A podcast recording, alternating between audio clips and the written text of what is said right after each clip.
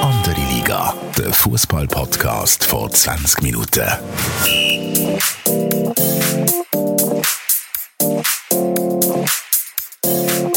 Willkommen zu einer neuen Episode von Andere Liga, der Fußball-Podcast vor 20 Minuten. Mein Name ist Tobias Wedermann, Sportchef von 20 Minuten und ich bin wie immer mit dem wunderbaren Fabian Febu Rauch, NZZ-Fußballjournalist, ähm, Korrespondent, Kicker in Deutschland, Chefredaktor von Sportlerin Magazin, alles drumherum. Febu, zum Abschluss vom Jahr nochmal das ganze Programm von deinem CV, wie geht's dir? das war noch nicht das Ganze, gewesen, aber merci vielmals für die nette Begrüßung. ähm, ich hatte vorhin ein bisschen technische Probleme gehabt. Da. Also ich hoffe, es nimmt auf und sonst kannst du mich dann eher äh, kritisieren, wenn es nicht gut hat aufgenommen. Äh, wie geht's dir?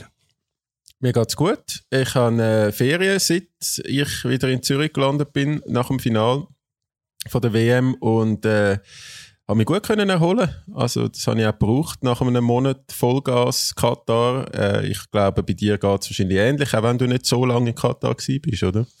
Also das heisst, du machst jetzt während deiner Ferien äh, verdienstvollerweise eine Podcastaufnahme? Ja, ist ja nicht das erste Mal. Wir müssen jetzt da nicht so äh, tun, als wäre das etwas mega Spezielles. ja, durch das, dass ich teilweise noch ein bisschen selbstständig bin, habe ich schon ein bisschen ruhigere Zeit, aber nicht ganz, äh, nicht ganz frei. Aber es ist schon so, Weihnachtszeit ist ja meistens so ein bisschen Erholungszeit. Äh, viele Leute sind aber krank, auch im Umfeld. Ich weiß nicht, wie das bei euch in Zürich ist, aber irgendwie die Viren sind relativ aggressiv. Ist das bei dir in der Familie auch ein bisschen der Fall gewesen? Ja, ja, also da ist äh, viel, viele Leute sind krank, verkältet, alles drumherum, Grippe, Corona, äh, sonst irgendwelche Käfer. Es ist, äh, es ist also wild. Es ist mir auch aufgefallen, als ich zurückgekommen bin von Katar, wenn du in den Laden go, äh, go einkaufen, sind also alle am Husten und am Nüssen. Es wäre äh, schlimmer als in den letzten Jahren. Aber du bist fit, wo wir jetzt ja nach Katar ins Bett gehauen und andere Journalisten sehr übel ins Bett gehauen, auch Nationalspieler und, und so weiter vom SFV. Wichtige Leute. Du bist gesund geblieben. Ich bin gesund geblieben, zum Glück, Holz lange. Ähm, aber ja, ich bin, ich weiß nicht, vielleicht liegt das ja auch dem bekannten Grüsselhotel von euch in Katar, dass ihr alle krank geworden sind. Gut, der SFV war nicht im Grüsselhotel, aber nein, bei mir hat es wirklich, das habe ich ja schon letztes Mal erzählt, halt am letzten Tag, die doofen Air Conditions, aber ja, mittlerweile ist es wieder gut, aber wirklich, es ist extrem, wie viele Leute das krank sind und äh, ja, es hat mich ein bisschen irritiert, aber von dem her, ja, es geht weiter und jetzt wird es ja wärmer, es wird irgendwie im Neujahr wird 18 Grad, nichts mit Schielen. Ich weiß gar nicht, ob der Zürcher Skifahren aber wir wären gerne noch ein bisschen in die Berge gegangen.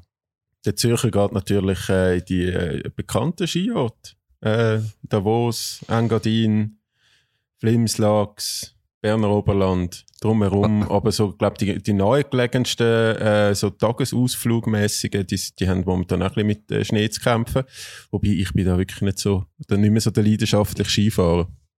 Ja, ich bin wieder nach 20 Jahren, äh, als ich nicht mehr geschielt habe, habe ich wieder angefangen wegen der King, oder dank der King. Aber uns ist, äh, wir gehen nicht so mondäne Orte, wir gehen jetzt Ängstligenalp, sagt er wahrscheinlich nicht, das ist ein super Skigebiet für King. Ähm, aber ja, es sollte ein bisschen Schnee haben, schauen wir mal. Gut, ich hoffe, die Tourismusorganisation von dem Ort äh, tut uns jetzt etwas überweisen, dass du da Werbung machst. ja, ist nicht ganz um eine Ecke, aber ja, hoffentlich wäre schön, ja. Du, ich habe äh, am Dienstag oder am Montag irgendwann so einen Moment gehabt, wo ich realisiert habe, hey, eigentlich ist die Woche, äh, die WM erste Woche vorbei, aber es fühlt sich schon wieder sehr weit weg an, vielleicht auch wegen der klimatischen Veränderungen. Äh, wie, wie hast du so die WM verarbeitet?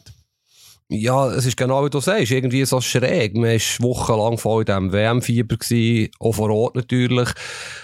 Und kommt heim und dann ist ja, es ist irgendwie vorbei. Und äh, ich denke, wenn man irgendwann zurückschaut, in 10, 15, 20 Jahren, wird man von einer sehr, sehr coolen WM reden. Ähm, Messi, sein Abschiedsglanzstück natürlich, wird er dann noch heller strahlen.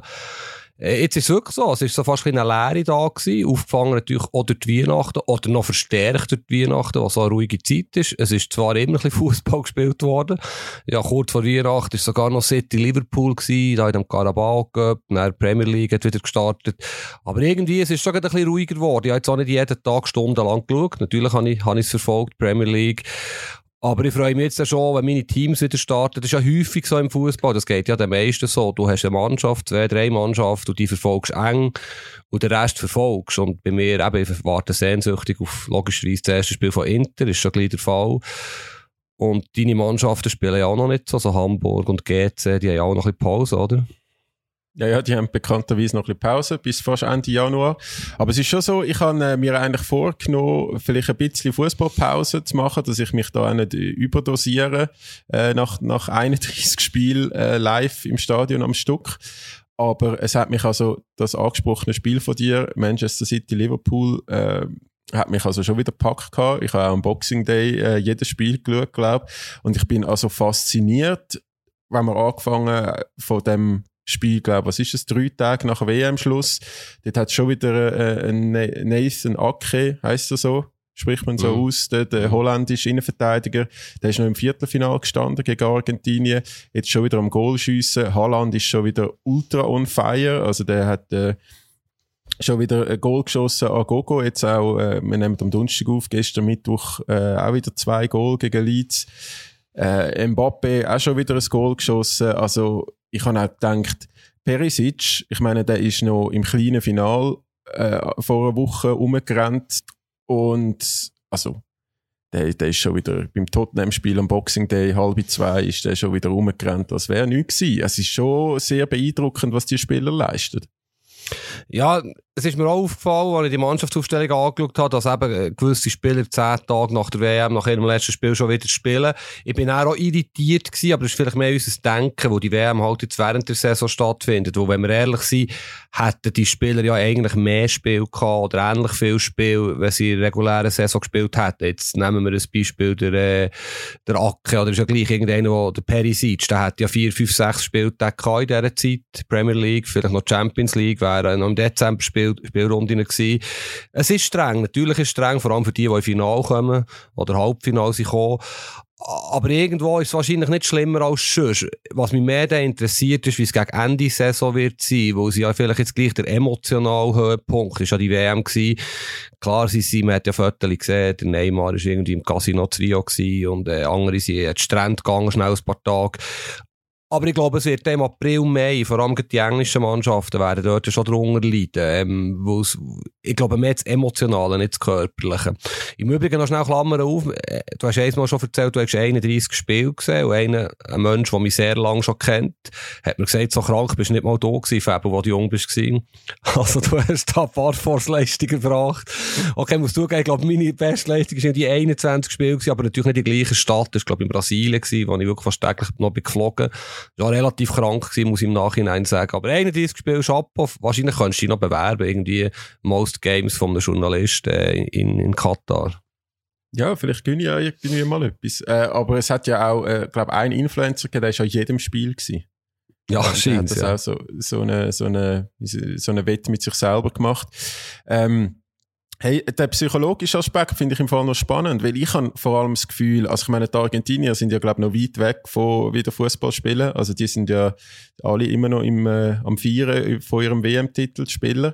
Aber ich habe das Gefühl, viel haben jetzt auch ihre Enttäuschung an dieser WM so verarbeitet, dass die gerade wieder ins Club geschehen sind, gerade wieder zurück in den Alltag. Also man hat es beim Granit Xhaka gesehen, der ist ja einen Tag nach dem WM aus, ist er gerade auf Dubai geflogen zu, zu seinen Teamkollegen von Arsenal, die dort im Trainingslager sind.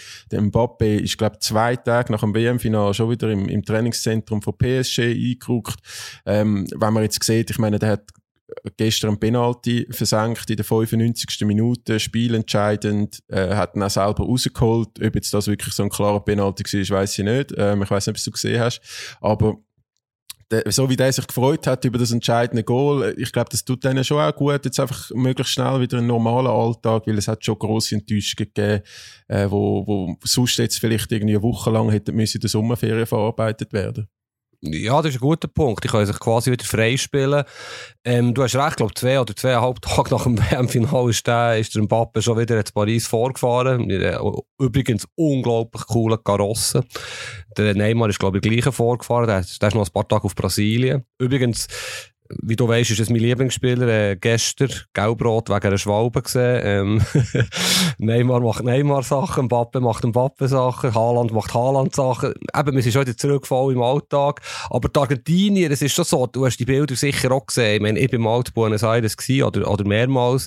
Es ist eine recht coole Stadt. Und wenn ich mir überlege, eben 5, 6, 7 Millionen Leute dort in diesen Straßen unterwegs, ist ja zum Teil gefährlich gewesen. Also eben, es ist sensationell Fußball begeistertes Volk, muss ich wirklich zugeben. Aber es hat mich schon ein bisschen leichtsinnig gedacht, teilweise so ein Sicherheitsvorkehrungen, dass die Leute auf den Bus kumpen, einer ist daneben kumpelt. Also ja, very wild. Und äh, irgendwo zeigt sich ein bisschen, wie die Argentinier funktionieren. Und der Goalie, Goalie hat, ich möchte seinen Namen gar nicht aussprechen, der hat wirklich alle Sympathien verspielt bei mir. Wie heimisch, dass er dann auch gefeiert hat mit dem Pappfigur und so. Also, sehr unsympathischer Mensch und das finde ich, das ist unnötig, solche Sachen. Ich weiß nicht, ob ich da jetzt ein bisschen zu alt bin schon oder das völlig relaxed siehst, aber das ist doch nicht nötig, soll sich doch freuen. Hat er so eine geile WM gespielt, aber muss doch nicht noch so heimisch gegen andere umheiten. Ja, also zum einen den Punkt wegen, wegen der Sicherheitsbedenken in Buenos Aires, also es, es, ich weiß gar nicht mehr, das lustig finden, weil es ist zum Teil, glaube ich, wirklich sehr schmerzhaft gewesen, aber es gibt so Compilation-Videos, wo ein Zusammenschnitt ist von allen äh, eben Leute, die neben dem Bus runtergefallen sind, von Strassenlaternen runtergefallen sind, irgendwelche ÖV-Stationen, die zusammengebrochen sind, weil zu viele Leute drauf gestanden sind. Also was da eins an Leuten glaube schwer verunfallt sind während diesen äh, Tätigkeiten. Es ist also, wenn du die Videos siehst, ist es ein Wunder, dass da nicht Leute gestorben sind, ganz im Ernst. Also es ist wirklich äh, richtig krass gewesen. Ja, es gibt ja Länder, wo aber das Gewehr genommen wird und Freudenschüsse am Balkon äh, abgeführt werden und Leute sterben. Übrigens, hast du schon mal überlegt, wenn die Schweiz Fußball-Weltmeister wird werden? Ja, mir das da überlegt bei diesen Bildern in Buenos Aires. Wo würden die Feierlichkeiten stattfinden. Ich nehme jetzt mal an Bern, wo wir die Hauptstadt sind oder die Bundesstadt. Aber Zürich würde mehr Platz bieten. Was, was würdest du vorschlagen, so spontan? Das ist eine sehr gute Frage. Also wahrscheinlich einfach in den letzten Jahren ist es immer so gewesen, wenn die Nazi erfolgreich war, ist die Langstrasse in Zürich also so richtig on fire gewesen. Äh, wahrscheinlich auch fantechnisch wäre dort dann tagelang Ausnahmezustand.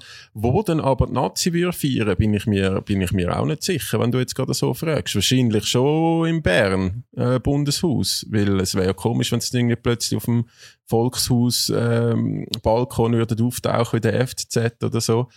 Vielleicht auch irgendetwas am Flughafen aber ja, also ich, ich glaube, die meisten Länder, also wenn man also gesehen hat, Marokko, ähm, wo ja sehr frenetisch auch willkommen geheißen worden ist, die äh, Paris, wo schon auch eine grosse Festlichkeit war, ob trotz dem verlorenen WM-Final, das ist ja alles eigentlich so auf dem Bundeshauscharakter gewesen. Aber weißt du, bist ja DJ und ich bin auch ein paar Mal Street Parade gewesen, dass ja über eine Million Menschen behaupten sie einmal unterwegs. Ich glaube, es müsste schon Zürich sein. Und stell dir mal vor, ich meine, die Schweiz hat ja der Viertelfinal gewonnen, Halbfinal, irgendwie Brasilien, Argentinien, Frankreich. Ich glaube, die Euphorie wäre tagelang gesteigert worden. Die würden der WM-Final gewinnen. Jetzt sind wir sehr crazy unterwegs. Würden heimkommen. Ich, ich glaube, da würden 2 Millionen, 2,5 Millionen Schweizer auf, auf die Straße feiern. Und äh, es müsste fast Zürich sein. Aber gut, haben wir darüber geredet. ja, äh, und vielleicht noch zum, zum äh, tollen Goalie von Argentinien. Also, der hat ja wirklich auch Wellen geschlagen. Also, es hat ja auch Trainer, zum Beispiel in der Premier League, der Vieira, klar, Franzosen brüllen, aber der hat ja sich äh, sehr kritisch geäußert über dem, äh, seinen Charakter. Äh, sein eigener Trainer,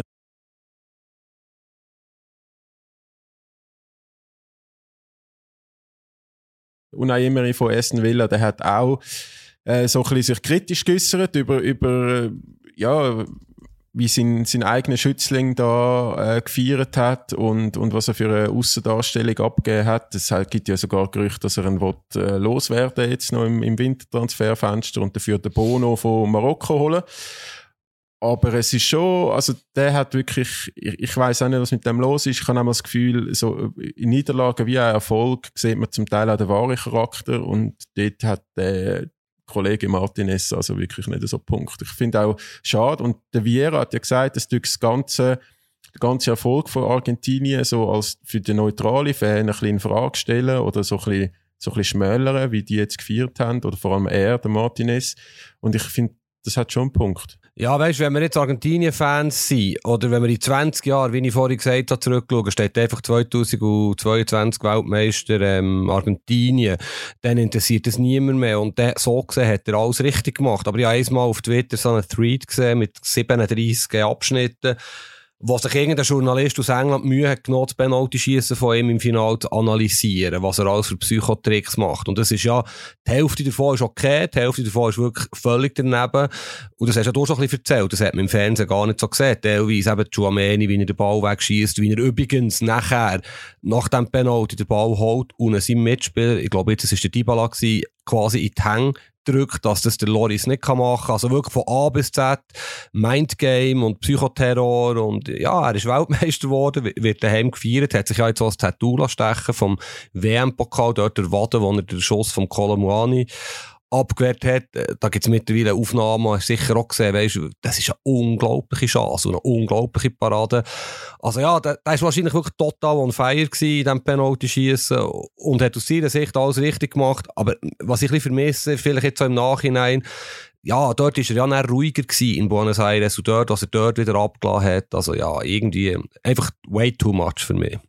Ja, also ich meine, die, das, das Jubeln, das, äh, du wirst jetzt sagen, so ein bisschen primitive Jubeln mit seinem, mit seinem Goalie-Pokal, wo er dort als beste Goalie von der WM gewonnen hat, mit dieser Penispose, äh, ist, ist ja, ich meine, das gehört offenbar zu ihm, das hat er schon im Copa America gemacht, aber so, er hat die ganzen Spiele dann auch mit der Mbappe-Puppe, wo ja dann der Mitspieler Messi noch nebendran steht. Ich glaube, da wären wir in der Schweiz oder gerade du, äh, wenn wir wieder die anderen, die WM-Diskussionen führen holen, also wenn das jetzt irgendwie ein Granit Xhaka gemacht hätte mit einer Puppe vom, äh, vom Mbappe dort gejubelt, dann wären wär gewisse Journalisten aus im tiefroten Bereich gelaufen. Was ja bei ihm erstaunlich ist, äh, du hast vielleicht auch ein bisschen mit ihm befasst. Der ist ja vor zwei, drei Jahren, sage jetzt etwas, Goalie Nummer 11 in Argentinien der hat ja noch unglaublichen Karriereschritt gemacht. Und wenn wir ehrlich sind, ähm, ja, kommt das jetzt alles viel zu, viel zu kurz. So. Und, äh, aber ja, jetzt haben wir genug lange über ihn geredet. Äh, du hast gesagt, eben Transfers, vielleicht können wir mal schnell das ein bisschen anschneiden. Gleich von Transferphase an. Ähm, was erwartest du oder was erhoffst du von dieser Transferphase? Ja, also ich glaube, die ganz, ganz, ganz grossen Transfer werden jetzt nicht passieren im, im Winter. Ich glaube, der Fernandes von Argentinien, der ist ein heißer Kandidat, vielleicht zum schon wechseln im Winter. Aber ich glaube, so der ganz grosse Transfer, wo jetzt viele sich äh, schon darum bemühen, ist der, der Jude Bellingham, wo einfach auch äh, an der WM gezeigt hat, was er für sein junges Alter, ich meine, der ist noch nicht mal 20, was der, was der reist, ähm, was der für eine Aura hat auf dem Platz, wie, wie fest dass der schon Verantwortung übernimmt, wie stark dass der Spieler ist, ist. Und ich glaube, da ist jetzt Real und, und Liverpool sind die, wo, wo da sich am meisten bemühen.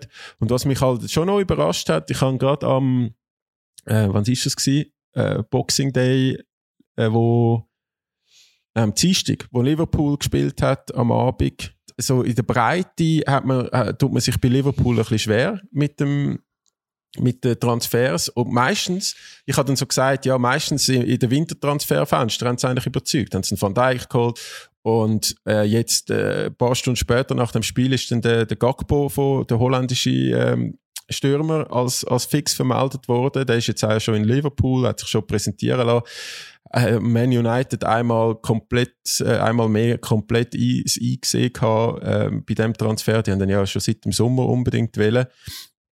Also in der Winterpause macht Liverpool wirklich einen richtig jo guten Job, im Sommer einmal irgendwie nicht so. Aber ich bin überrascht von dem Transfer, zum ehrlich sein. Ja, du hast es jetzt eigentlich sehr gut zusammengefasst. Liverpool, ja, sensationeller Transfer, vor allem auch, wenn man hört, ja, für ich sagen, nur 50, 50 Millionen Euro dort umeinander, Ablösesumme. Ich finde, das ein Top-Spieler, wirklich ein Riesenspieler, nicht unbedingt nur, weil er Zürich hat abgeschossen, sondern noch, ja, der, der hat alles. Ja, schau ab und zu holländische Liga, wo du dort immer auch so Talent siehst, also ein Ton und Ajax schaue ich ab und zu Spiel. Ähm, der Typ ist sensationell und der wird, der wird absolut die Weltklasse, wenn es nicht so, schon ist. Und ein Top-Transfer von Liverpool, ist mehr. Wobei man gleichzeitig muss sagen, ab und zu geben sie ja sehr viel Geld aus für Spieler. Aber Nunez zum Beispiel, haben wir schon diskutiert, ist jetzt noch nicht top eingeschlagen in Liverpool. Aber sie machen es gut. Ich glaube, beim Bellingham andererseits, ich glaube, das ist eine Nummer zu gross für Liverpool. Das hat mir einfach jetzt irgendwie mein Gefühl, selbst wenn es natürlich für ihn ein super Transfer wäre. Aber der kann ja auswählen. Der kann ja von Real, Barca, City, United, Chelsea, Liverpool, Bayern, aber Bayern ist natürlich kein Thema, Paris. Der kann auswählen, wo er her will. Und irgendwie habe ich das Gefühl, finanziell kann der Liverpool gleich nicht mithalten mit City und mit Real. Und wenn Real schlussendlich einen Spieler will, und da können wir dann vielleicht zum Mbappe noch einmal überleiten, dann bekommen sie ihn auch. Ich, ich, bin noch gespannt, ob der Bellingham für sich entscheidet, ich will die Premier League. Er war ja der einzige WM-Fahrer von England, der nicht in die Premier League äh, spielt, wo dort noch grösser kann werden kann, sein, sein, ganzes Image, seine Markenrechte und so. Anker um Real Madrid kann genauso gross werden. Ich finde das eine spannende Entscheidung und äh, mich würde auch interessieren, das werden wir nie erfahren, weißt, wer schnurrt da alles, warum, wie, mit, Ausrüster für Sponsoren und so weiter. Was hast du das Gefühl, wo kann er am grössten werden, bei welchem Club? Das ist eine gute Frage. Also ich meine, er ist ja von all diesen Talenten, die man da sieht, äh, von den letzten Jahren, wirkt er ja, dass er wirklich von Anfang an ein, ein Umfeld hat, wo auf seine Karriere aus ist. Also beim Haaland hat man das auch ein das Gefühl. Ähm, klar hat man jetzt dort sowohl beim Ausrüster wie auch bei, beim Club einfach das grösste Geldpaket genommen. Aber dort sind ja vor allem die Eltern beim Bellingham, wo, wo mitreden. Und er selber. Und ich glaube schon, dass es entweder auf Liverpool oder Real Madrid rauslaufen wird, weil dort sind die beiden Clubs, wo also Liverpool unter Umständen mit bald Katari oder Saudi Geld, weil dort ja Besitzerverhältnisse könnten wechseln. Oder Real Madrid, wo, wo eben einfach das Image der Königlichen und die haben auch schon lange nicht mehr richtig, richtig, richtig viel Geld ausgegeben für einen Spieler. Und es ist halt einfach ein Perspektivspieler. Du holst da eigentlich eine, eine künftige Clublegende, glaube ich, in, in Club. Also der wird die nächsten zehn Jahre äh, Captain sein, Identifikationsfigur, egal wo er anwechselt. Und äh, ich glaube, das ist er sich auch bewusst und darum macht er, tut er sich das überlegen. Ich glaube, bei Liverpool hat es einfach Platz in der, in der Mitte, weil Henderson, Milner, die werden jetzt auch nicht mehr jünger. Aus irgendeinem Grund kaufen sie nur Offensivspieler. Also jetzt haben sie Gagbo, Nunez, äh, da der Diaz haben sie auch noch geholt. Ja. Die, genau, Diaz, Salah, Firmino, wo ja auch jetzt diese Saison plötzlich wieder, wieder ein bisschen besser ist als letztes Jahr. Darum, ja, ich glaube, ich glaube, es wird auf die zwei rauslaufen und schlussendlich mal schauen. Der Fernandes wird wahrscheinlich auch noch mitspielen. Wenn Liverpool jetzt den Fernandes von Argentinien holt, dann werden sie den Bellingham nicht mehr können finanzieren Du erzählst so viele spannende Sachen. Jetzt sind mir zwei äh, Punkte in Sinn gekommen. Also vielleicht zuerst das mit dem Fernandes, das regt mich richtig auf. Inter hat ja zu Argentinien sehr gute Beziehungen. Einerseits zu der Javier Zanetti, ich weiß nicht, ob du den noch hast gesehen spielen, Vereinslegende ja, im, im, Vorstand ist und Argentinien natürlich ein Held ist. Und ich weiss, dass sie der Fernandes vor ein, zwei Jahren hätten können bekommen für, ich sage jetzt 15, 20 Millionen, ähm, aber da wir ja sparen, oder Inter spart und die chinesischen Besitzer leider äh, gar kein Geld ausgeben, sondern noch Transfergewinn müssen erwirtschaften, was ein Schmach ist für so einen grossen Club, ist der leider nicht zu Inter gekommen. Und eben jetzt wird ja gehandelt für weiss nicht wie viel, Dutzende von Millionen und äh, ist ein Topspieler. Das ist das eine. Und das andere ist, ich, ich weiß nicht, ob ich es mal erzählt habe, ich bin ganz grosser Fan vom Football Manager. Gewesen, vor allem. Ich weiß nicht, ob du das Spiel kennst. Ähm, gibt es mittlerweile auf dem iPhone, auf dem iPad, aber es gibt natürlich auch die Desktop-Version und die ist dermaßen ausführlich. Da ist irgendwie 300.000 Spieler und jeder mit Stärken, ähm, die sehr realistisch sind. Und ich habe mir vorher überlegt, wo würden die Spieler dort her wechseln oder was würde passen. Ich, ich bin das eben so ein bisschen so manchmal unterwegs. Zum Beispiel Haaland hat jetzt für mich perfekt zu Manchester United passt. Quasi so ein bisschen ein neuer Van Nistelrooy, eine neue Sturmlegende. United lächzt nach so einem Spieler. Ich finde, er passt eigentlich nicht zu City, jetzt abgesehen vom Geld und dem Ganzen, was du vorher erklärt hast.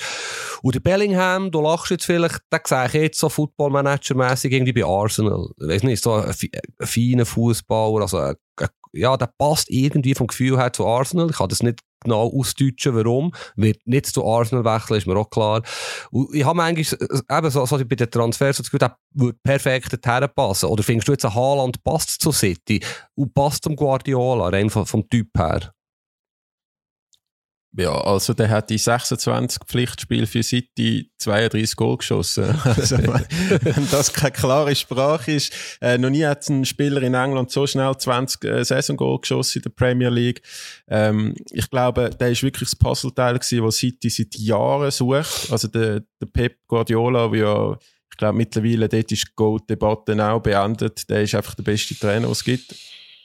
Äh, der hat den Fußball prägt in den letzten Jahren. Da kannst du sonst vielleicht gerade nachher noch Gegenwehr geben, wenn du das anders siehst.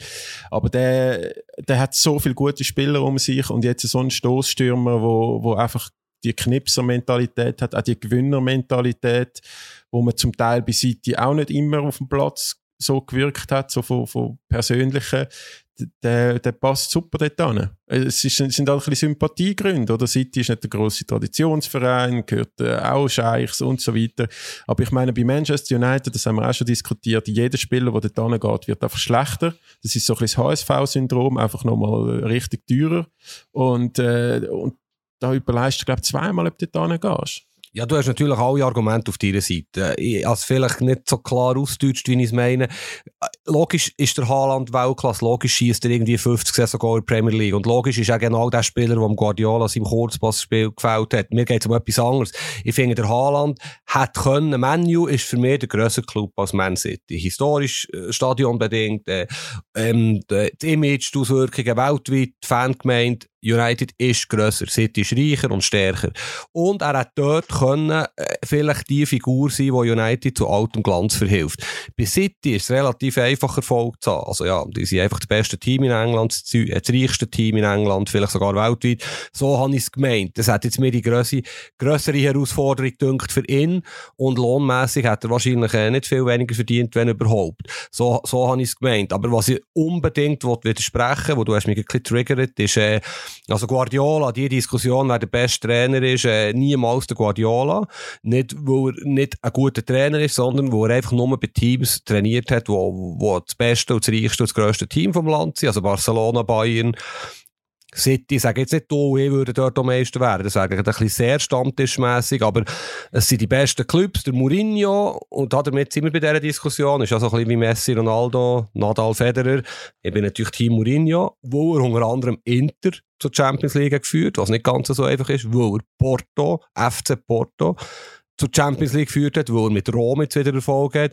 Er ist vielleicht ein bisschen ein komischer Typ manchmal, aber er hat einfach rein vom Leistungsausweis mit so vielen kleineren Clubs Erfolg gehabt. Der Guardiola kann er es an einem Mittwochabend in Stoke gesagt, über einen Fußballspieler, kannst du Guardiola mit Hoffenheim, oder? Der, ja, der Mourinho hat den Beweis erbracht. Und der Guardiola ist mir viel zu kompliziert. Wenn er dann irgendein Final hat, will er irgendetwas taktisches Wahnsinniges machen. Der Mourinho ist straight. Der Mourinho ist ein Gewinner und der Guardiola ist ein Philosoph. Und darum bin ich klar Team Mourinho. Du, das ist, glaube ich, wirklich eine Diskussion wie Messi, Ronaldo. Also, mhm. der Mourinho hat äh, in verschiedenen Ligen Erfolg gehabt, mit verschiedenen grossen Clubs und halt auch mit, mit seiner Taktik zum Teil ähm, eben also ich bin auch übrigens großer Bewunderer vom Jose Mourinho. Ähm, Finde auch ganz einen geilen Charakter.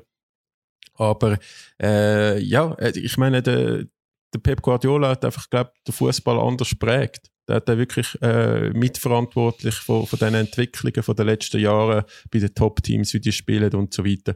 Aber ich glaube, die Diskussion können wir sonst ein anderes Mal ausführlich äh, streiten miteinander. Ich habe mehr eine Frage, ob du mir kannst sagen, der Mudrik von Schachtja Donetsk, äh, ist jetzt großer, großer, großer Kandidat zum äh, im Sturm von Arsenal äh, auszuhelfen, weil der Gabriel Jesus ja, glaube über längere Zeit jetzt verletzt ausfällt, leider. Und die haben jetzt gerade 65 Millionen Angebot abgelehnt. Kannst du mir sagen, der 21-jährige Ukrainer, was du über den weißt? Ja, das ist lustig, über den weiss ich relativ viel, weil der ist letzten Sommer eigentlich schon Leverkusen versprochen gewesen, vielleicht sogar schon im Winter. Und ich habe das dann relativ eng verfolgt, auch wegen, wo der Seoane noch Trainer war und die Bundesliga bin ich eh relativ nah oder eben lese viel. Und der glaubt, also ich habe noch, auch schon gesehen spielen, der ist äh, wuchtiger, schnell äh, Flügel, kann zentral spielen, der hat wirklich sehr vieles. Äh, ähm, und dann wäre er noch viel günstiger gewesen. Ich weiß nicht genau, warum dass es schlussendlich dann nicht geklappt hat. Ich glaube, diverse Gründe gegeben. Ähm, aber auf jeden Fall, der, der ist sehr umworben und äh, wenn er jetzt 65 Millionen würde kosten, was ich jetzt nicht so mitbekommen habe, jetzt in den letzten Tagen, wäre schon relativ viel Geld. Aber eben, die, die, der hat einen Markt, der hat super gespielt und ist jung und passt perfekt in die Premier League. Ähm, ob er perfekt zu Arsenal passt, weiß ich jetzt nicht. Mir denkt, sie bräuchten eher noch einen, ja, einen richtigen also Mittelstürmer-Typ. Aber ich weiß auch nicht, wie lange fällt der Jesus eigentlich aus? Drei, vier Monate, gell? Ja, ich, irgendetwas um das, aber ich meine, in der Breite ist man jetzt wirklich nicht wahnsinnig, wahnsinnig gut aufgestellt. Mit Martinelli, Sack haben wir natürlich unglaublich gute Spieler in der Offensive. Aber ich, also wenn die jetzt den Meistertitel holen wollen, die Chancen, die sie haben, dann brauchen sie, glaube ich, schon noch den einen oder anderen Stürmer. Ähm, ist ja nicht der einzige Club, auch Christi äh, nicht Cristiano Ronaldo, Entschuldigung. Chelsea braucht ja unbedingt äh, noch einen Stürmer. Also mal schauen, mal schauen, was da passiert. Aber ja, 65 Millionen ist abgelehnt worden. Ähm, man redet auch also von Qualitäten wie Kylian Mbappé soll der haben. Ich habe mir ist der noch nie groß aufgefallen, muss ich ehrlich sein. Ich sehe einfach seit ein paar Monaten, dass, dass der richtig heiß gehandelt wird. Äh, darum ich bin gespannt, ob denn der auch so schnell adaptiert, oder? Die brauchen ja den einen, der gerade funktioniert. Aber eben, es ist meiner Meinung nach eher ein linker Flügel. Ich habe jetzt auch nicht jeden Match von ihm gesehen und nicht einen zentralen Stürmer. Ich finde auch Chelsea braucht logischerweise einen Torjäger, ähm, zentralen Stürmer. Ähm, aber er hat schon etwas. Der Modrigo, ich bin sehr gespannt, wo er wird herwechseln. Er ist mittlerweile leider auch zu teuer für eben, Inter schon mal an ihm interessiert gewesen. Ähm, aber eben, wenn die dann irgendwo bei englischen Clubs gehandelt werden, dann, dann sind sie nicht zu teuer. Ähm, aber ich glaube übrigens, da können wir eine Wette machen, eine weitere Wette. Arsenal wird niemals Meister. Ähm, klar haben sie jetzt fünf Punkte Vorsprung, glaube auf City, aber das, das längt nicht, wo sie eben, wie du gesagt hast, zu wenig breit sind. Schlussendlich auch zu wenig Weltklassenspieler haben. Die haben jetzt einen super Lauf gehabt. Aber ich bin der Meinung, oder ich glaube, die werden einbrechen. Und ich gehe sogar so weit, dass ich sage, Liverpool hat jetzt 14, 15 Punkte Rückstand. Ich bin nicht sicher, ob die Endsaison hinter Arsenal werden sein. Das ist jetzt eine mutige Prognose. Aber irgendwie finde ich Arsenal nicht ganz so stabil, wie sie im Moment den Anschein macht. Hast du den Eindruck gehabt? Ah, habe ich gar nicht. Also ich habe jetzt auch, auch am Boxing Day das Spiel geschaut ähm, gegen West Ham das erste Mal Arsene Wenger im Stadion, seit er sich verabschiedet hat. Und dann ist irgendwie zu der Pause ist wirklich nicht so gut gewesen. Sie sind hingelegen. Ähm, blöde, ein richtig blöder Penalty auch bekommen. Und, und dann habe ich so gedacht, oh Gott, jetzt fängt eine, so eine Diskussion um einen Wengerfluch an. Und dann haben die in der zweiten Halbzeit das äh, unfassbar gut gekehrt und, und zu Ende gespielt. Also, die sind richtig heiß. Ich glaube, der Arteta ist ein richtig guter Trainer.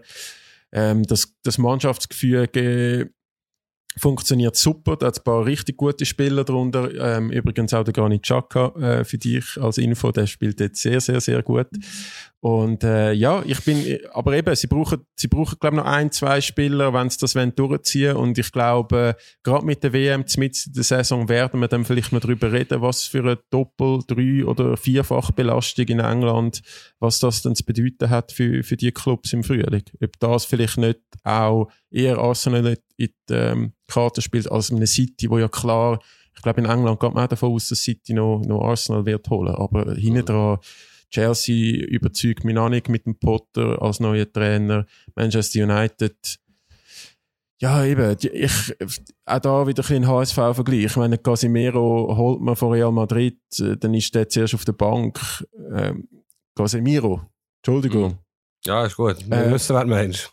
Also, nein, nein, da komme ich wieder böse Mails über. Der holt mir, der holt mir, ähm, der, also ich meine, er ist ein Weltklasse-Spieler, äh, Leader, auch zum Teil ein dreckiger Spieler, wenn es muss sein. Dann spielt er jetzt ein gutes Spiel ähm, am Dienstag und wird gerade irgendwie als bester Mittelfeldspieler von, von der Premier League geadelt. Also das ist schon, es geht so schnell auf und abwärts und das ist wieder ein Talent Trainer. Ich glaube, Manchester United ist, ist auch nichts. Tottenham kann nicht mitheben. Newcastle wird nicht ähm, mitheben können für den Meistertitel. Die sind froh, wenn es Champions League würden schaffen. Das wäre schon eine Sensation. Darum, es läuft alles auf Arsenal und City aus. Schön, sind wir uns uneinig. Ähm, wenn wir von den Transfers noch reden, was erhoffst du? Also hast du irgendeinen Wunschtransfer im Winter? Ich bin gespannt, was bei den Schweizer Spielern passiert. Also Jan Sommer zu Bayern München fände ich schon noch spannend. Ähm, auch zum Schauen, ob, also da gibt es ja auch Stimmen, die jetzt sehr kritisch sind gegenüber dem Jan, äh, ob der das könnte packen als neuer Ersatz. Äh, und äh, Mvogo, wo ja bei Lorient wirklich eine gute Saison spielt im Goal, wo, wo immer so ein bisschen unter dem Radar seit er zu Leipzig gewechselt ist. Ähm, der ist als, als Nachfolger oder allgemein äh, in der Bundesliga als Thema. Der Philipp Köhn, ein Nazi-Goli, äh, ist auch ein Thema. Also ich glaube, so, so die Schweizer, so das Schweizer Goalie-Karussell fände ich, fänd ich schon noch spannend, weil also Kobel ist, glaube vom Kicker, von dem äh, Mitarbeitgeber zum besten Goalie von der Bund Hinrunde gewählt worden, der Sommers Nummer zwei. Also da können wir richtig stolz sein, was da die Schweiz an Goalie, Goalie rausbringt. Ja, ich, ich, du hast jetzt noch nicht gesagt, wie du es mit Bayern, also immer nicht ausführlich. Ich könnte mir vorstellen, dass es eine perfekte Lösung wäre. Ähm, sein Vertrag läuft ja aus im Sommer und Gladbach würde jetzt noch eine kleine Ablöse im Sommer bekommen. Wenn er jetzt ein halbes Jahr zu Bayern ging, natürlich müsste er wechseln oder Neuer wird nicht auf die Bank hocken, wenn er dann zurückkommt im Sommer. Fände ich eine gute Lösung. Ich bin nicht der grösste Fan von Jan Sommer, aber er hat Erfahrung, Klasse, ähm, die Ruhe, auch die Ausstrahlung, äh, für bei Bayern ein halbes Jahr im Goal zu stehen. Ähm, da geht es ja vor allem um die grossen Spiele. Sie haben ja äh, PSG im Achtelfinale von Champions League, ist nicht ganz ein einfaches Los. Das wird ein bisschen die Saison definieren von Bayern. Meister werden sie vermutlich. Ähm, also geht es darum, kommen sie diesmal weiter als letztes Jahr, wo sie ja gegen Villarreal raus sind. Ähm, er hat die Ruhe, über, ja, über Klasse hat, ja, eben, da bin ich ein geteilter Meinung. Ähm, aber wer will Bayern sonst holen? Ähm, von dem her perfekte Lösung. Und er könnte ja im Sommer, wenn er eine neue Herausforderung will, noch, noch in eine andere Liga gehen. Ich sehe ihn irgendwie nicht in England. Ich weiß auch nicht warum, das ist wieder mein Gefühl. Ich sehe ihn jetzt eher noch in Frankreich oder in Italien. Auch rein vom Typ her, Familientyp vielleicht auch, Familie, die vielleicht lieber in Frankreich oder in Italien lebt als in Manchester, sage ich jetzt mal. Aber Bayern sehe ich jetzt schon, das wäre so eine Win-Win-Win-Situation.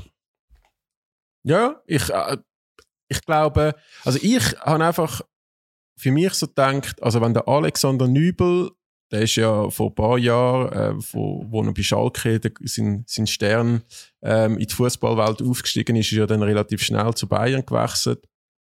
Hat jetzt dort sich nie können durchsetzen als also hat auch, glaube ich, keine Geduld gehabt, zum hinter dem Neuen warten, ist jetzt bei Monaco ausgelehnt. Und wenn der jetzt nicht zurückkommt um den Kampf suchen mit dem Manuel Neuer. Also der kann jetzt ein halbes Jahr Vollgas geben. Bei Manuel Neuer wissen wir wirklich nicht. Ich meine, der ist schon mal knapp am Karrierenende vorbei, wo er dort die Fußgeschichte hat vor, was ist das gewesen, vor der WM oder EM? Vor zwei WM, oder vier, ja, ah, ja, vor vier Jahren. Ja. 2018. Hm. Ich weiß nicht, wie schnell das, das geht, bis der wieder fit wird. Ich meine, das ist auch ein Alter, wo wo man zuerst wieder muss zurückkommen Und wenn der Nübel jetzt ein grossartiges halbes Jahr wir machen, könnte er wirklich Konkurrenz machen und, und sich den, den Posten, wo er sich seit Jahren erträumt, als Bayern Nummer eins klar machen. Und wenn er das nicht macht, wenn er nicht zurückkommt von Monaco, dann ist das, das, das, die Tür Bayern ist wahrscheinlich zu. Also, dann habe ich wirklich ein grosse Fragezeichen, wie der Alexander Nübel beratet wird, mm. zum ehrlich sein. Ich sehe irgendwie den Kobu bei Bayern München langfristig, vielleicht in zwei Jahren, aber auch das ist wieder nur so ein Gefühl. Wenn wir noch von Schweizer Nationalspielern reden, der Mbabu, der ja da um, relativ nah bist, oder mindestens bei ihrer Entourage, ist glaube nicht mal im Kader gewesen, jetzt am Boxing Day. Äh, der muss wechseln, oder? Ja, ja. Aber das ist eigentlich auch schon seit ein paar Wochen klar, dass der, glaube ich, Fulham wird verlassen, jetzt in, in der Winterpause. Ja, wo geht der her? Türkei? Oder was hat der für einen Merit? Nein, der hat im Fall schon noch mehr. Also ich glaube im Fall auch der ein oder andere Bundesligist ähm, wäre vielleicht eine Option. Auch da Frankreich, äh, Italien. Also da, da gibt es schon einen Markt für. Es gibt ja mehrere, mehrere Clubs, eben gerade so äh, die, die Fünferverteidigung, die dann zu einer Dreierverteidigung wird mit einem schnellen Außenspieler, der auch offensiv darf sein. Ähm, eben das, was die Nazi ja irgendwie recht verkackt hat äh, an, der, an der WM. Die Clubs, wo das Spiel, wo das, die Taktik effektiv beherrschen, die können ja so einen Spieler gut brauchen wie der Kevin Mbabu. Ja, ich bin grosser Freund von ihm. Und immer gewesen. Aber irgendwie irritiert mich ein bisschen seine Entwicklung. Einerseits im Club, andererseits auch, wenn der Murat Yakin ihn nicht mitnimmt, haben wir ausführlich diskutiert, irgendetwas stimmt da nicht, ohne dass ich Details weiss. Und eben, die können sich nicht alle täuschen, oder? Da muss irgendetwas nicht ganz richtig laufen in seiner Karriere. Vielleicht auch mit ihm selber. Äh, Lebensweise, keine Ahnung. Und äh, er muss jetzt, er ist ja noch nicht so alt. Also jetzt muss der nächste Transfer wichtig, richtig sein für ihn. Und er muss er zeigen, was er kann. Ich, ich traue ihm sehr viel zu, aber irgendwie ist die Entwicklung völlig schief gelaufen, total in die Sackgasse, oder? Ja, aber es ist halt auch, wenn man Pech hat, dann geht man irgendwie so, zuerst spielen die ja super oder spielt er super unter dem Glasner bei Wolfsburg, äh, schafft Champions League Qualifikation, dann kommt ein neuer Trainer, dann fällt man irgendwie plötzlich in Ungnade. Ich glaube, die ganze Corona-Situation hat ihm auch noch ein bisschen zugesetzt, weil äh, er ja immer ein bisschen extra Wurst gebraucht hat, weil bei der, bei der Impfung jetzt nicht so offen war wie andere Spieler. Und, und dann so kommt eins zum anderen und dann landest du irgendwie bei einer Premier League Chance, wo mit Geld winkt, ähm, wo du wahrscheinlich auch Potenzial siehst zum Spielen und dann schaffst du es aber irgendwie nicht. Es mhm. gibt, ja, also, was mich noch Wunder nimmt, wenn ich darf, außer du möchtest etwas zum Kevin Mbaba noch sagen. Und Doi. Gemäß aktueller Studie wertvollste junge Schweizer Spieler noch vor dem Rieder und Yashari. Und offenbar zahlen Leeds äh, die Vertragsklausel von über 20 Millionen. Ja, also das ist ein völliger Schwachsinn. Da muss du dem David Degen oder wem auch immer, der das ermöglicht, eine ganz, ganz grosse, 20 Meter grosse goldige Statue aufstellen von einem Jockeli. Also, äh, das kannst du ja nicht ernst nehmen, oder? Ich glaube, also ich habe ja immer gesagt, sowohl äh, Endoi wie auch äh, Zekiri und, und Co. beim Basel, ich glaube, die haben absolut Talent zum grösser werden. Sie haben es jetzt einfach noch nicht gezeigt, vor allem diese Saison. Ja, natürlich sind es gute Spieler. Ich, ich finde den und euch sehr spannenden Fußballer. Aber, Entschuldigung, also zwei Sachen. Der Yashari und der Rieder, kommen wir vielleicht noch schnell dazu, was für sie am besten wäre, sind massiv besser, massiv talentierter, massiv prägender in ihren Clubs. Und 20, 25 Millionen, also wenn das so wäre, dass der Tennendoi für 20, 25 Millionen den Club wechselt, das kann ich nicht glauben und das wird die ganze Verdorbenheit von Premier League, von, den, von diesen Geldsäcken in diesem Fall, äh, zeigen. Also, das kann niemals stimmen. Also, da würde ich wirklich, ich bin jetzt zwei, drei Tage in diesem Fußball-Business oder dabei, das, das geht für mich hinten und vorne nicht auf. Ja, aber also ich meine, wenn da sogar bekannte Studien sagen, er sei eigentlich der Spieler mit, äh, mit dem grössten Potenzial von der Schweizer und so das grösste Talent, dann liegen wir vielleicht auch falsch. Ja, also er hat sich bei Nizza nicht durchgesetzt, er ist bei Basel nicht unumstritten ein Stammspieler. Er ist ein talentierter Spieler, er hat gewisse Anlagen, die okay sind, aber er soll mal ein paar Monate konstant Fußball spielen. Und dann reden wir dann vielleicht darüber, ob er einer den fünf talentiertesten Spieler in der Liga ist. Aber ja, das ist jetzt meine ganz persönliche Meinung, nicht gegen den und euch. Ich finde ihn ein interessanter Spieler, aber wenn ich 25 Millionen lese oder höre, ja, dann, eben, dann stehen wir die Hardware, die ich nicht mehr habe. Ähm, und dann würde ich mal behaupten, würde Yashari vielleicht noch in der Winterpause mit diesen 25 Millionen von Luzern zu Basel wechseln. Wenn wir das Gedankenspiel weitertreiben. Jetzt wird es richtig lustig. Ja, wäre ein super Transfer für Basel, für den Yashari übrigens so, wenn er nochmal in die Schweiz würde wechseln Aber ich glaube, das ist zu spät. Das ist zu teuer. Ähm, selbst mit den 25 Millionen, sind wir ehrlich, ja, das Beste für ihn wäre, wenn er noch anderthalb Jahre in der Schweiz würde bleiben, da bin ich bei dir. Und er dann mit, eben, ist er der 21, 22 wechselt. Ist das Gleiche wie beim Rieder. Wenn da jetzt so Gerüchte ein bisschen lesest, wie wir wissen, sind wir von beiden sehr grosse Fans, wir zwei. Äh, wenn ich da höre, Salernitana, Cremonese, ist doch auch nicht, das, das ist nichts. Das ist, das ist kein Schritt für einen Rieder und für einen Yashari nicht. Ähm, die müssen Kategorie Wolfsburg wechseln, irgendwann Frankfurt, dort umeinander. Natürlich wäre Bayern auch nicht gut. Eben so der Chaka-Weg, der Granit Chaka-Weg, fände ich jetzt bei beiden ideal. Also noch ein Jahr länger in der Liga sich hier behaupten. Gut, der Yashari ist schon Captain, der Rieder ist Schlüsselspieler beim wahrscheinlichen Meister. Aber gleich, es tut mir gut, sicher noch ein halbes Jahr. Und er halt in diesem Sommer, also im nächsten Sommer wechseln. Aber niemals zu so einem kleinen Club, sondern eben einem Mittelclub, wo aber die 10, 15 Millionen, die es wahrscheinlich braucht, können zahlen. Und darum eben, sie sind, ja, sie sind zwei Topspieler. Oder wie würdest du, würdest du es gut finden, wenn sie schon im Winter würden wechseln ja, eben, ich würde jetzt sagen, äh, so ein Yashari, wo, wo sagen wir, zu, zu Basel könnte wechseln und dann dort äh, sich nochmal weiterentwickeln, noch ein Conference League spielen und dann im Sommer 2024 äh, zu einem grossen oder einer von den Top 8 Bundesliga-Clubs oder so wechseln. Äh, ja, also ich, ich will, ich will so etwas vielleicht noch sehen. Ich glaube, Rieder glaube ich nicht, weil oft sind jetzt verzweifelte Teams noch am, am Spieler suchen. Und wie du sagst, das wäre, wär, glaube ich, jetzt nicht die richtige Option, um an einen Club zu gehen, der irgendwie abstiegsbedroht ist oder was auch immer, sondern etwas, wo, wo man sich aufbauen kann, wo man, wo man merkt, dass der Trainer auf einem setzt, wie du richtig sagst, der Chaka-Weg über, über das Gladbach dann auf, auf die ganz große Bühne oder wie in Gibril so. Er hat übrigens das gleiche Berater, vielleicht ist da auch äh, noch Gemeinsamkeit äh, so und Chaka, aber wie Gibril so zu Frankfurt und dann vielleicht die ganz grosse Bühne. Mhm. Ich finde auch, gerade sie, die jung sind und vielleicht auch Zeit brauchen in einem neuen Umfeld, ist im Sommer einfach besser. Du hast die ganze Sommervorbereitung, du kommst nicht in einen laufenden Betrieb, du hast Zeit, dich zu akklimatisieren, ein neues Umfeld, neue Stadt, neues Land. äh, es wäre von A bis Z besser, erst im Sommer zu wechseln. Und eben dann, wenn alles bei Null anfängt, sonst kommst du vielleicht in eine funktionierende oder eben sogar nicht funktionierende Mannschaft rein, ist alles ein bisschen komplizierter im Winter. Darum, ähm, ja, gescheiter noch ein halbes Jahr in Super League und damit können wir ja noch kurz über die reden. Es geht ja auch schon gleich wieder los. Was interessiert dich im Moment etwas in Super League? Ich bin ein bisschen irritiert über die ganzen Transfers, die stattfinden. Ob das ein neuer Trend ist, dass man jetzt einfach außerhalb vom Transferfenster die Verträge auflöst und nachher ein paar Stunden später beim anderen Superligist unterschreibt. Das jetzt zum Beispiel beim, beim Ziegler, wo bei Lugano den Vertrag auflöst und dann vier Stunden später bei Sion unterschreibt. Äh, das habe ich halt ein bisschen verfolgt und äh, sonst ja, also eben so die, die, die Jungtalente und äh, ich meine am FC Luzern äh, kommt man ja auch nicht vorbei, was, was der für Schlagzeilen sorgt eigentlich. Ja, aber es ist, es ist jetzt sehr im Hintergrund gewesen, die Super League, wegen der WM natürlich. Und wenn man so ein etwas gelesen oder gehört hat, das, haben wir es vorher überlegt, wo, wo, wo ich mich ein bisschen vorbereitet habe, über, über was dass wir heute werden reden.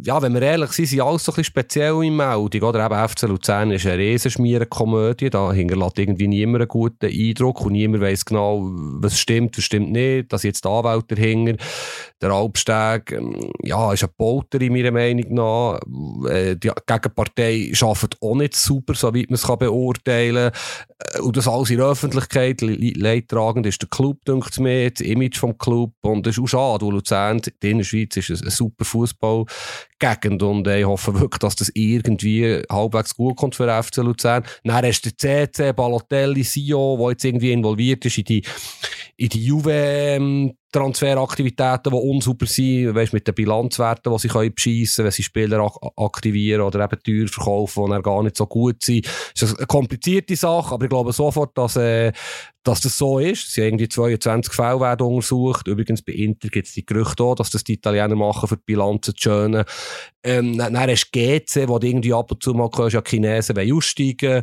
Dann hast du Basel, wo immer, wenn irgendetwas ist, denke ich so ein bisschen, ja, hm, kommt das gut? Das hinterlässt auch so ein bisschen einen komischen Eindruck. Da wird vor allem gespart. Und ja, FCZ, wo ja, wo irgendwie letzt ist, äh, äh, es ist irgendwie, egal wer das in den Nachrichten ist oder wenn es eine Meldung gibt, es ist alles so ein bisschen speziell. Es ist wahrscheinlich Zeit, dass der wieder geshootet wird. Gibt dir völlig recht. Also, aber das ist ja jetzt normal in so einer Pause, oder? Da gibt's jetzt nicht in der Super League die ganz grossen Transfermeldungen. Ich glaube, wenn ein Trainer hätte entlassen werden, dann wäre das auch passiert ähm, in Zwischenzeit und jetzt ist es halt einfach ein bisschen ruhig, bis, bis es losgeht. Aber also was ich so höre, die Super League Clubs, die, die haben jetzt auch richtig gut trainiert in den letzten Wochen. Ähm, die, sind, die Spieler sind sehr, sehr fit, die, die nicht an der WM sind und also bei den anderen weiß ich es einfach nicht. Und, äh, und ich glaube, da könnte es auch mit dieser langen Pause ein Vorteil sein, vielleicht, dass der Fußball deutlich attraktiv ist ähm, in, der, in der Rückrunde. Aber sonst, ja, wie du sagst, es ist eigentlich alles, was in den Schlagzeilen ist, ist, ist eher nicht so wahnsinnig toll. Mhm. Und gleich, es wird, ja, eben, irgendwann wird es dann losgehen und man kann sich ja gleich freuen. Meine, schlussendlich ist es unsere Liga und eben, es sind ja attraktive Clubs, das zeigt auch, wie sie bewegen, wenn, wenn de, ja, das sind Titelgeschichten. In den Boulevardzeitungen bei euch wird das so gross abgehandelt, online, wenn es bei Luzern wieder kracht. Also, es läuft etwas und die Zuschauerzahlen sind okay. Was wirklich ein Desaster ist, aber da können wir nächstes Jahr äh, ausführlich darüber reden, ist die Liga-Erhöhung, wenn da irgendwelche Lausanne-Uschis aufsteigen oder wie Spiel oder so, aber das, das müssen wir nicht jetzt behandeln. Aber von dem habe ich schon ein bisschen Respekt. Ich finde die Liga, wie sie jetzt ist, mit diesen 10 Clubs eigentlich super. Es könnte ein bisschen spannender sein, ähm, ein Titelkampf vielleicht. Aber sonst, das, das, wird, das wird schrecklich äh, mit dieser Liga-Erhöhung. Aber das ist jetzt nicht heute das Thema. Außer du hast das Bedürfnis, mir äh, zu widersprechen. Nein, ich finde, ich find, da muss man jetzt noch nicht äh, schwarz malen. Jetzt mal schauen, wer da raufkommt und wie die sich, wie die sich dann auch schlönt nächste Saison. Und dann können wir darüber reden. Ähm, wir sind schon wieder recht lang unterwegs heute. Äh, wir haben vielleicht noch schnell weil zwei, drei Sätze verlieren. Das, äh, ein Jahr andere Liga, wobei es stimmt ja gar nicht. Wenn, wenn, wenn ist die erste Folge? Ich glaube März. März oder April. Also es ist das erste ja. Jahr. Geht's Ende. Erste Saison, erste, Saison, ja. Erste, ja, erste Saison, ja. Äh, hast du irgendein Highlight, irgendetwas, was du anders hättest vorgestellt? Wie bist du zufrieden? Ich habe mehrere Highlights. Ich habe mich vor allem gefreut, äh, über, über die stetig wachsende, ähm, wie sagt man, Community von anderen Liga. Also, dass da immer, das zeigen auch Zuhörer, zahlen, dass da immer mehr äh, Leute auch zulassen. Ich merke es in meinem Umfeld, ich komme immer mehr Feedback über, ich komme auch immer mehr Feedback über von Leuten, die ich nicht kenne, die äh, zum Teil sehr konstruktiv kritisch, zum Teil auch lobend schreiben. Ähm, ja, ich finde, ich finde so die Entwicklung finde ich sehr cool und ich bin jetzt nicht der Fan, dass wir jedes Mal einen, Gast haben. Das, die Diskussion haben wir, haben wir schon immer wieder mal, wir zwei. Aber ich finde schon cool, dass ein Murat Yakin äh, als Nazi-Trainer seine Podcast-Premiere bei uns gefeiert hat. Der, äh, kurz nach dem Meistertitel äh, der, der Ganepa, dass wir einen Rufer haben, der gegen den Granit täubelt hat bei uns im Podcast. Und ein, ein Christian Fasnacht, der sehr offen über, über sein letztes Jahr geredet hat äh, mit uns im Podcast. Das, das sind alles Sachen, wo, wo ähm, ja, und natürlich, dass ich immer wieder mal mit dir darf telefonieren. Das ist großartig. ja, ähm, ich sehe es auch so, ich, ich hätte gerne ein bisschen mehr Gäste noch, da sind wir uns nicht ganz einig, aber das können wir dann nächstes Jahr mal anschauen, vielleicht auch Feedback, was die Leute finden. Es fängt natürlich auch das Zweite über Fußball zu plaudern mit dir, wo wir ja ab und zu auch nicht gleicher Meinung sind. Und das ist nicht mal gespielt. Also wir nehmen da nicht irgendwie extra konträre Positionen ein. Aber wirklich, wir sind in vielen Bereichen vielleicht auch altersbedingt nicht unbedingt gleicher Meinung und das macht es ja interessant. Ja, der Fasnacht, äh, Christian Fasnacht, top gefunden. Äh, ich meine sowieso und wie er geredet hat, offen. Wir haben dort erfahren, dass man Podcast auch noch so ein bisschen schön zensieren kann, wenn es muss sein, aber das ist eine andere Geschichte. Äh, habe ich vorher auch nicht überlegt. Das hat auch dir vor allem ein bisschen Arbeit beschert beim Zusammenschneiden. Aber äh, Fasi top gewesen, äh, sehr offen, ehrlich. Jakin hat mich auch hat mich auch gefreut, dass er da Zeit hatte für uns vor dieser WM. Und ich glaube, bezüglich Gäste, oder, müssen wir uns da irgendwie so ein bisschen überlegen, halt, was macht Sinn. Ich fände es so spannend, mal von Clubs wie Luzern, St. Gallen einen, einen Gast zu haben. Äh, aber das können wir nicht zusammen in aller Ruhe besprechen. Vielleicht gibt es auch Mails, Feedbacks, wie das äh, Zuhörerinnen und Zuhörer finden. Und was mir vor allem auch gefällt, ist, dass wir eben breit aufgestellt sind, breit im Sinne von, dass wir auch über einen Haaland reden oder mal einen Schlenker machen, wer ist der beste Trainer, Auslandfußball. Ähm, es, es, passiert immer irgendetwas. Und ich, ich glaube, ich habe das Gefühl, die Feedbacks, natürlich, wenn ich es einen richtig blöd finde, schreibt er es vielleicht nicht, aber das Feedback ist grundsätzlich positiv, immer wieder ein bisschen Anregungen. Zum Beispiel, einmal hat mir einer geschrieben, wo ich gesagt habe, äh, eben wegen der WM, ich fände es gut, darf man das überhaupt sagen in der Schweiz, dass man das gut findet wir dürfen, wir dürfen zu unserer Meinung stehen, wir sollen noch stärker zu unserer Meinung stehen und nicht immer das, das, der Empörungsjournalismus, die Empörungshaltung in der Schweiz noch in Erwägung ziehen, sondern einfach sagen, wie es ist. Und das ist eigentlich auch meine Meinung. Und von dem her ist das ein super Feedback gewesen, wo, wo mir gezeigt hat, da gibt es halt mal, in Anführungszeichen, einen kleinen Shitstorm oder ein paar böse Mails, aber wenn man eine Meinung hat und die nicht rassistisch, sexistisch oder wie auch immer ist, was sie ja nicht ist bei uns, dann darf man die auch vertreten, noch ein bisschen klarer vielleicht manchmal. Ja, das ist doch ein schöner Vorsatz fürs neue Jahr. Deine, Wo auch die Rankings. Äh, Entschuldigung? Deine Meinung noch präsenter. Äh, also ich habe das Gefühl, du, du tust dich schon recht präsent, aber vielleicht täuscht das auch zwischen unseren Gesprächen, die nicht ähm, aufgenommen werden und, und dann auch aufgenommen werden, dass ich das Gefühl habe, deine, deine Meinungen sind, sind doch einmal sehr, äh, du die hartnäckig verteidigen, aber ich finde das ein wunderbarer äh, Vorsatz fürs neue Jahr. Nein, das habe ich eigentlich auch das Gefühl. Wir, wir haben ja mal noch diskutiert, so ein bisschen Rankings. Ich habe herausgespürt, dass du nicht so Fan bist von Rankings. Darum gehen wir da jetzt nicht unbedingt in die Teufel. Etwas würde mich interessieren, vielleicht gleich die persönlichen Spieler vom Jahr und die Persön dein persönliche Spiel vom Jahr. Okay, das ist wahrscheinlich der WM-Final, aber gleich. Spieler vom Jahr finde ich schwierig. Ich fange mal mit dem Spiel an. Ich habe zwei Highlights sicher. Also das eine ist natürlich das WM-Final, ist jetzt aber auch frisch. Äh, so viel Fußball, wie wir schauen, äh, konsumieren, tut mir dann auch schnell Sachen vergessen. Und wenn ich so schnell, weil ich gewusst habe, dass die Frage kommt, äh, rekapituliert habe, äh, was das letzte Jahr so fußballtechnisch abgegangen ist. Ich habe gefunden, das Hin- und Rückspiel ähm, Champions League Halbfinale Manchester City Real Madrid ist also schon ganz, ganz großes Kino gewesen. Es hat auch alles gehabt. Weltklasse Fußball, Drama, ähm, Verlängerung und so weiter. Das ist schon auch, ich glaube, äh, eben, man tut am Ende vom Jahr dann meistens vergisst man die Sachen, was in der Rückrunde passiert ist, also in der ersten Hälfte vom Jahr. Aber das ist schon, schon auch ein großes Highlight gewesen. Und der Spieler vom Jahr, ja, Erling Haaland wahrscheinlich. Also das ist ja wirklich Wahnsinn, was der bei City geboten hat in dem, in dem ersten halben Jahr. Karim Benzema auch. Äh, ich würde jetzt nicht auf dem Lionel Messi Bandwagon auf, aufspringen. Das haben wir schon, haben wir schon alles abdiskutiert und er ist der größte aller Zeiten und so weiter. Was ist denn bei dir, äh, was hast du für, für Top-Moment und Spiele? Ja, es ist schon so, wie du sagst. Vor lauter Bäumen sieht man nicht den Wald noch am Ende Jahr. Es ist so viel passiert. Äh, was du jetzt gerade erwähnt hast, war wirklich sensationell, gewesen, die Spiel City Real. Es hat viel so Spiele gegeben im Frühling. Ähm, eben, vielleicht persönlich, äh, was ich spannend finde, ist Corona. Es ist nicht vorbei, ich weiss es, ich will nicht in der Vergangenheit vor reden, aber es ist noch gar nicht so lange her, wo die Stadien leer waren. Ich weiß gar nicht, am Anfang des Jahres, ob es noch Restriktionen gegeben hat. Siehst, es, es geht so schnell weiter. Aber ich finde es super, wie, wie schön dass es wieder ist mit Emotionen, mit Zuschauern, mit vollen Stadien. Ich habe heute die Zuschauerrangliste gesehen von Europa. Ähm, grösster Zuschauerschnitt und so, das ist ja unglaublich. Die 30 Teams haben mehr als 50'000 Zuschauer im Schnitt.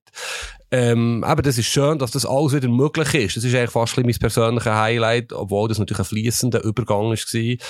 Aber es war schon brutal, gewesen, die, die, die Corona-Zeit, die leere, der leere letzte Grund ist für mich immer so äh, unglaublich. Der ist zwar auch jetzt leer, aber du weißt, was ich meine. Ähm, mein persönliches emotionales Highlight ist schon gewesen, gleichzeitig positiv wie negativ, äh, eben Brasilien. Bei Brasilien bin ich wirklich wie mein siebenjähriger Bub, da habe ich Herzschmerz und wo der Neymar das Goal schießt gegen äh, Kroaten im WM-Viertelfinale auf der Tribüne habe ich wirklich, ja, es hat mich gefreut, oder? Vielleicht kommt es gut, sensationell schnelles Goal. Ja, zehn Minuten später sind sie ausgeschieden. Ja, das, das, das zeigt einfach auch jetzt mit zwei, drei Wochen Abstand, ja, wie, wie Fußball kann bewegen. Selbst mehr als 44-jähriger Mann, Millionen 44-jährige Männer weltweit bewegt. Und ja, Fußball ist gross, ist cool und es gibt so viele Geschichten. Du bist so schwierig, einen persönlichen Spieler vom Jahr zum Beispiel zu nehmen. Ich würde jetzt auch den Mbappe nehmen, wo ich ihn vom Gesamtpaket her noch, noch ein bisschen cooler finde als der Haaland. Der Haaland ist eine Maschine, ist ein absoluter Weltklasse-Spieler und die zwei werden werden den Fußball prägen die nächsten zehn Jahre. Vielleicht nicht wie Ronaldo Messi, wobei wer weiß. Aber Mbappe hat noch mehr, der bietet mir noch mehr irgendwie, obwohl er jetzt nicht der allersympathischste Mensch auf diesem Planet ist. Wenn ich einen müsste nehmen, wäre es ihn. Und in Schweiz ist natürlich schon so, die ganze Zürich-FCZ-Entwicklung des Jahres ist ja schwachsinnig, wenn du überlegst, was da in diesem Jahr passiert ist, ähm, was sie gestanden im Frühling, was sie jetzt stehen. Ähm, und da vielleicht ein bisschen Symbolfigur der Blair im Zemaili, den ich sehr schätze, ähm, wo ja eigentlich wahrscheinlich hat aufhören im Sommer und jetzt eigentlich auch gerne würde aufhören, wahrscheinlich, wo er halt einfach nicht mehr ganz so fit ist und nicht mehr so jung. Aber jetzt kann er nicht aufhören im Winter, wo das ein bisschen feig wäre, wenn er einfach würde abspringen jetzt, also würde die Rückrunde noch spielen. Ja, aber es gibt auch gute Figuren im Schweizer Fußball. Das wird manchmal vielleicht fast ein bisschen unterschätzt. Ja, also da könnte man auch noch den Chilo Canepa lobend erwähnen, finde ich. Also der hat, äh, mhm. der, der hat schon auch ein wildes Jahr hinter sich mit äh, Meisterschaft und äh, purer Euphorie und immer auch da gewesen für Journalisten. Ich weiß, er ist nicht immer der einfachste in der Medienarbeit. Ähm, aus Gespräch mit dir und anderen Kollegen, aber ich habe ihn jetzt eigentlich immer recht äh, entspannt gefunden, äh, sowohl in den Höchst und auch Tiefs und jetzt noch, äh, jetzt bist du der allerletzte, ich weiß nicht, äh, du hast ja glaube keinen Hund, aber äh, Hundebesitzer können da nachfühlen oder Hundebesitzerinnen, wenn da jetzt auch noch irgendwie äh, der Hund stirbt, das ist, das ist also wirklich äh, etwas sehr Trauriges äh, innerhalb von so einer Familie. Jetzt hat er das auch noch ähm, kurz vor dem Ende vom Jahr. Also für ihn ist es wirklich ein Ultra-Achterbahnjahr gewesen. Mhm. Und äh, was nehmen wir uns vor? Auf was freuen wir uns 2023? Also ich möchte, ich möchte äh, noch ein bisschen an meinen Äs arbeiten, dass ich nicht mehr so viel Ä sage, weil ich merke das immer wieder beim Schneiden von der Podcast, dass ich einfach zu viel ist. Und äh, ja, sonst äh, weiterhin mit dir streiten und äh, zum Teil auch einig sein und interessante Gäste. Also ich bin ich bin äh, eher im Schubladen höher, dass gut, ein Granit Xhaka wird nie mehr mit dir im Podcast kommen nach der letzten Woche, aber äh, irgendwie so in dieser in dieser Liga fände ich das schon mal sehr geil, so eine, einer von der richtig grossen Schweizer Fußballstars eine Stunde lang ähm, quatschen lassen über Gott und die Welt und Fußball natürlich. Ist es so. Ich, fände aber auch eben Gäste aus anderen Clubs spannend. Da können wir dann noch ein diskutieren, off the record, wie man so schön sagt. Ich wünsche dir einen schöneren Dialekt. Das ist leider unrealistisch. Aber sonst, das mit dem S fällt mir jetzt nicht gross auf. Die hat ja wahrscheinlich jeder Mensch, wenn er, da, wenn er redet. Und äh, das Ziel für 2023 ist in dem Fall klar, Podcast mit dem Granit Xhaka. Das bringen wir her. Es bleibt spannend. Ist, ich glaube, ein grosses, grosses Ziel. Ich würde das jetzt noch nicht als Ziel rausgeben. Ich, tu gern, ich bin ein Freund davon, dass man Ziel setzt, die man erreichen kann. Du das bitte nicht rausschneiden, du kannst mit einem Jahr darauf behaften. Also gut. Also gut. Gibt es sonst irgendwelche Vorsätze für dich, die du, wo du dir äh, nimmst fürs nächste Jahr? Ja, privat natürlich, gesundheitlich ähm, habe ich mir etwas vorgenommen, aber das, gehört, das, das bleibt privat und sonst, äh, nein, freue mich auf... Hörst du auf Rauchen? Fußballtechnisch, was rauchen nicht? Fußballtechnisch ähm, Inter Napoli, bin immer noch nicht sicher, ob wir schnell runtergehen auf Mailand, äh, 4. Januar, freue mich. Gut, ja, ich habe ich hab, äh, übrigens Anfragen bekommen, ob man überhaupt darf sagen im Podcast, dass man sich als Sportjournalist auf dem Schwarzmarkt nach Tickets umschaut, wie du das gemacht hast. Das ist natürlich kein Schwarzmarkt, das ist alles, äh, wie könnte man das schön umschreiben? Aber ja, das darf man auf jeden Fall. Ein, ein bisschen Grauzone ist immer gut. Alles klar. Gut, dann hoffe ich, dass du die Tickets äh, noch bekommst und mit dem Sohn das Spiel kannst schauen. Und wir hören uns äh, sicher in wenigen Tagen wieder im neuen Jahr. Jawohl, ein gutes Neues allen. Tschüss zusammen. Ja, guten Rutsch, macht's gut. Andere Liga, der Fußball-Podcast vor 20 Minuten.